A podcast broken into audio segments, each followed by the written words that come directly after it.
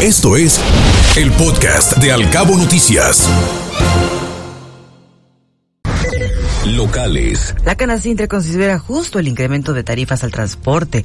Ahora dijeron que les toca mejorar el servicio.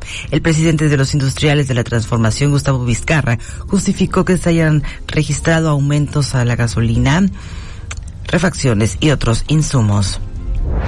Atender incendios por quema de basura cuesta a los bomberos más de 1.500 pesos cada uno de estos siniestros. Se registran hasta 10 incendios de basura diarios. Así lo comentó el comandante del Cuerpo de Bomberos de San José del Cabo, Omar Barreras. Todo se encuentra listo para el Foro Anual de Pesca Deportiva en Cabo San Lucas.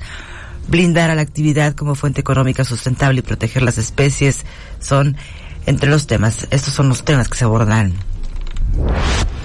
y se pronuncia la Asociación Amigos de los Cabos por el retiro de las casetas de peaje del libramiento carretero Cabo San Lucas San José.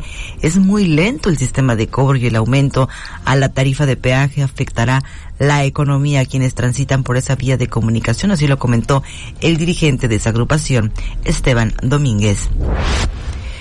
Con el plan B de la reforma electoral Andrés Manuel López Obrador intenta descuartizar al INE. Así lo dijo el diputado local Rigoberto Mares, quien consideró que el presidente de la República busca el control del órgano electoral y bloquearon vialidades en La Paz.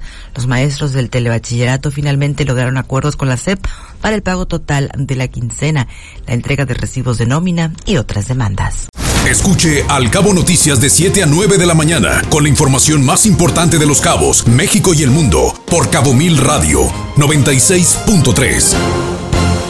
Siempre contigo.